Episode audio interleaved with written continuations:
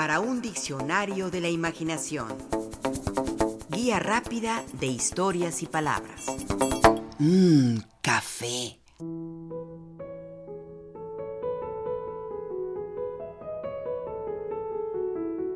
Hay quien no puede vivir sin café. Despertarse y ansiar un café es la costumbre de muchos. Saborearlo por las mañanas, ay, les sabe a gloria. Les ayuda a despabilarse y a pensar que la vida es buena. Degustarlo lentamente, si hay tiempo, o apresuradamente, si uno debe correr al trabajo, pero beberlo como si se tratara de un sediento ante el oasis o de un sibarita ante uno de los grandes placeres del mundo. Es un elixir que proporciona vitalidad para luchar contra lo cotidiano. Es un remanso de paz entre la brega por la vida. Beberlo adquiere la connotación de rito, de conjuro, de protección. Sentir entre las manos el calor de la taza que lo contiene. Aspirar su aroma, sentirse atraído como por un encantamiento con su olor. Vaciar con ansia la cafetera, iniciar el rito de prepararlo. Ay, son formas del disfrute para quien goza un café humeante y sabroso.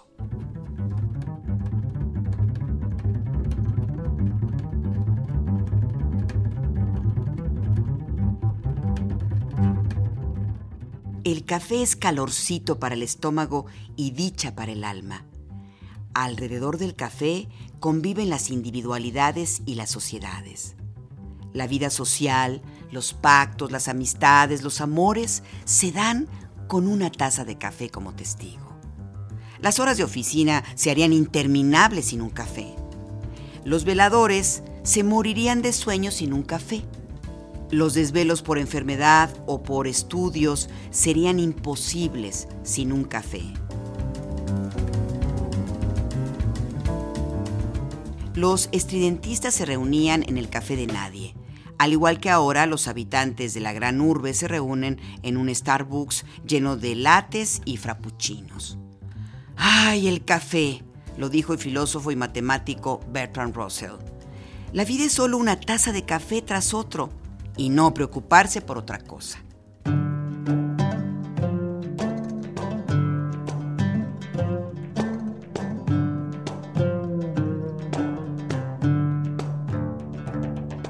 Café es antiguo, muy antiguo.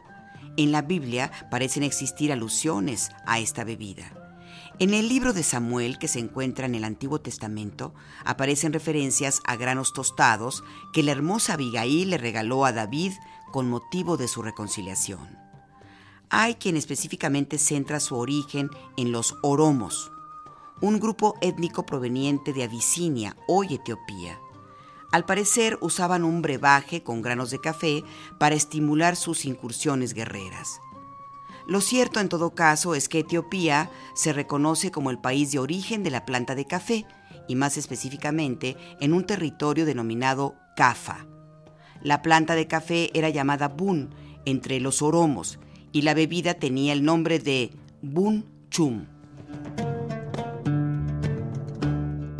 Café fue llevado a otras regiones a través de caravanas de mercaderes y su uso fue creciendo sobre todo en la zona arábiga. El propio Mahoma fue muy afecto al café. Cuenta una leyenda que un día que Mahoma estuvo muy enfermo, Alá le envió un emisario alado para llevarle un remedio, una bebida de color negro, tan negra como la piedra Kaaba. A Mahoma le gustó este brebaje, pues no solo recobró su salud, sino que además recuperó su vigor juvenil. Podía derrotar a quien se le pusiera enfrente y hacer el amor a cuanta mujer quisiera fue el propio Mahoma quien le puso nombre a esta bebida. La llamó Kawa, que significa excitante.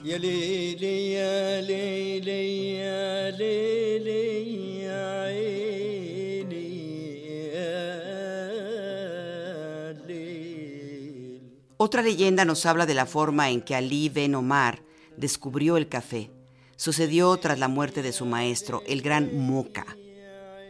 Ali Ben Omar se enamoró de la hija de un poderoso jeque quien incapaz de aceptar ese amor, no solo prohibió cualquier tipo de relación entre ellos, sino que además desterró al enamorado a una región árida y lejana.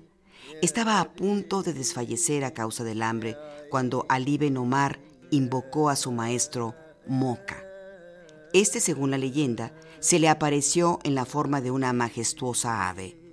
El desdichado Omar trató de atraparla, pero el ave voló hasta posarse sobre un arbusto de hermosas flores blancas y unos llamativos frutos rojos. Omar probó de aquellos frutos, lo que lo reanimó enseguida. Días más tarde los mezcló con agua y el resultado fue una bebida muy vigorizante que bien pronto se contó entre las favoritas de Omar y de los caravaneros que de tanto en tanto lo visitaban. El brebaje se difundió prontamente y fue del gusto de una creciente mayoría. Cuando a Omar le preguntaron cuál era el nombre de su bebida, este ni tardo ni perezoso pensó en su extinto maestro y dijo, Moca.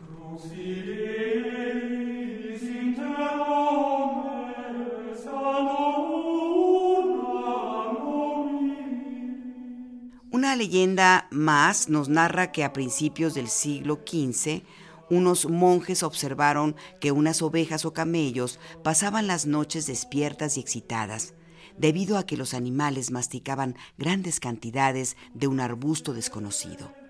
Los monjes recogieron algunas bayas de este arbusto y las sirvieron en agua para preparar una infusión.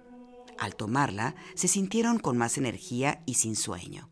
Su bebida se propagó en otros conventos y de ahí a Arabia y a Europa, donde llega a principios del siglo XVI. Al principio, la bebida no fue muy bien recibida y se le consideraba una bebida del diablo, en virtud de su color negro y sus propiedades vigorizantes. En 1674, por ejemplo, se satanizaba el café de esta manera. El café conduce a los hombres a desperdiciar su tiempo, quemar sus costillas y gastar su dinero, todo por una pequeña vasija. Es negro, espeso, sucio, el agua amarga y es un maloliente charco nauseabundo.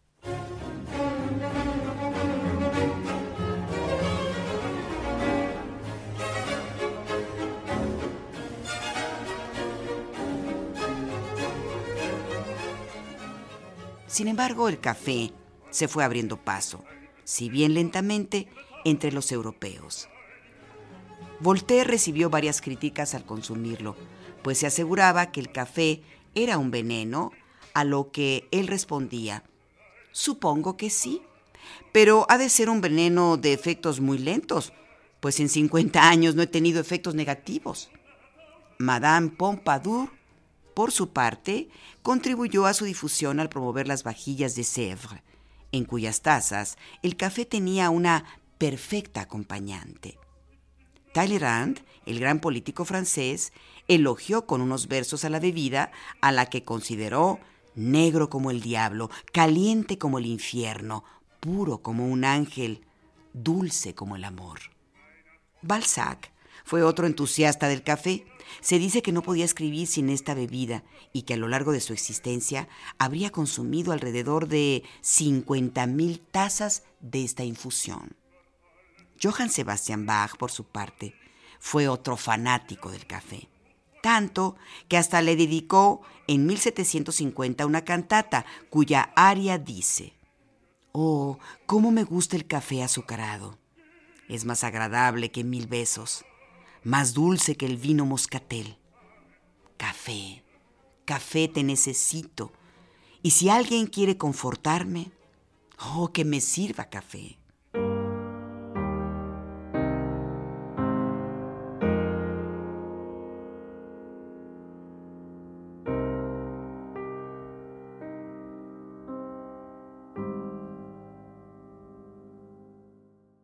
Yo he medido mi vida en tazas de café, llegó a decir el poeta T.S. Eliot.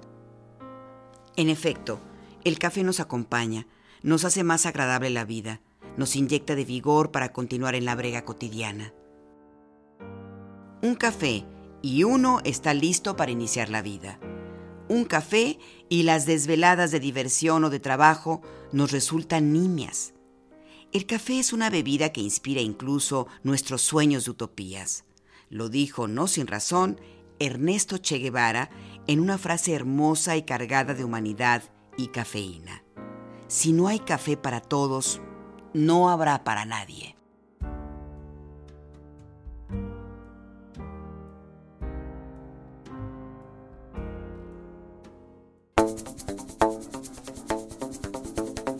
Participamos en este programa Juan Ramírez, Paco Aguilar, Rafael Méndez, María Eugenia Pulido, Mauricio Carrera y Pilar Muñoz.